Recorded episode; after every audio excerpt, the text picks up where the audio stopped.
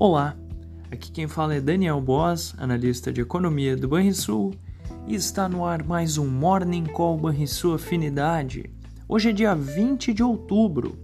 No exterior, as falas de dirigentes do Fed serão motivo de atenção ao longo do dia. Nesse último suspiro da semana, o petróleo segue em alta firme e o tipo Brent já ronda a casa dos 93 dólares e 40 centes. Os rendimentos dos treasuries operam estáveis, após terem renovado as máximas desde 2007 na véspera.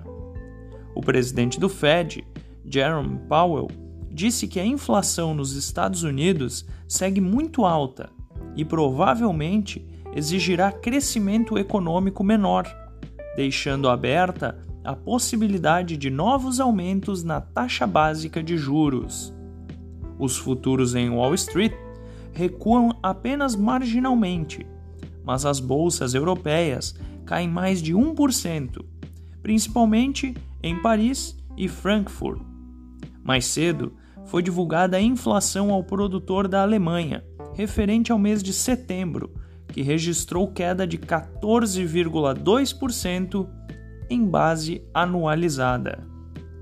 Essas foram as notícias internacionais. No Brasil, o destaque da agenda local será a divulgação do IBCBR de agosto.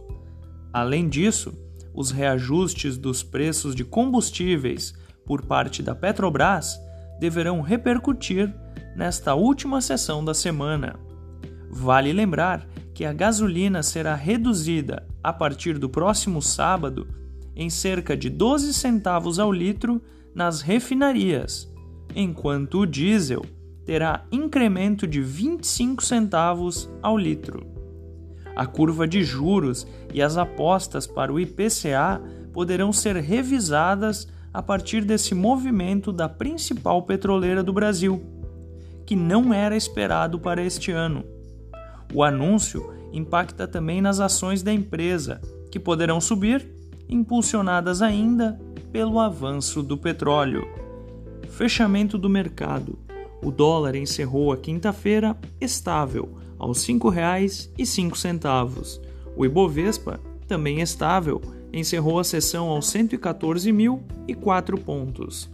O S&P 500 caiu 0,8% aos 4.278 pontos. O DI futuro para janeiro de 2025 subiu 10 pontos base, a 11,18% e o DI futuro para janeiro de 2030 subiu 19 pontos base, a 11,81%. Você ouviu o Morning Call e sua afinidade com os destaques do dia. Acompanhe de segunda a sexta-feira o nosso overview.